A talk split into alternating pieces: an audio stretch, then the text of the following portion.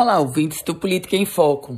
Estamos numa fase da campanha eleitoral que a gente passa a conhecer agora o patrimônio, o patrimônio material de cada um dos candidatos ao governo do Rio Grande do Norte.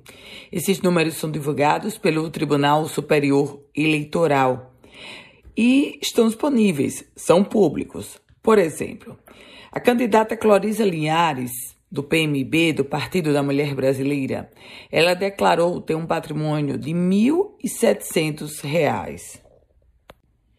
Isso chama muita atenção porque quando ela foi candidata a prefeita de Grossos, há apenas dois anos, ela declarou à justiça ter um patrimônio de 824 mil reais.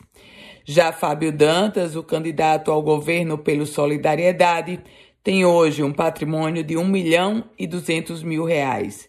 Isso quer dizer o dobro daquele registrado por ele lá em 2014, quando foi candidato ao governo do estado, aliás, a vice-governador, na chapa de Robson Faria. A atual governadora Fátima Bezerra, ela declarou à Justiça Eleitoral ter um patrimônio de 978 mil reais. Isso quer dizer um valor quase 200 mil reais a mais do que lá em 2018, quando ela foi eleita para o Senado Federal.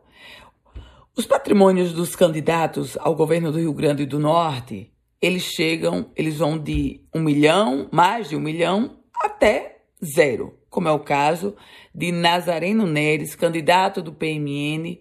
Ele disse que não tem patrimônio, ele declarou zero à Justiça Eleitoral. Isso para citar só alguns exemplos. Eu volto com outras informações aqui no Política em Foco com Ana Ruth Dantas.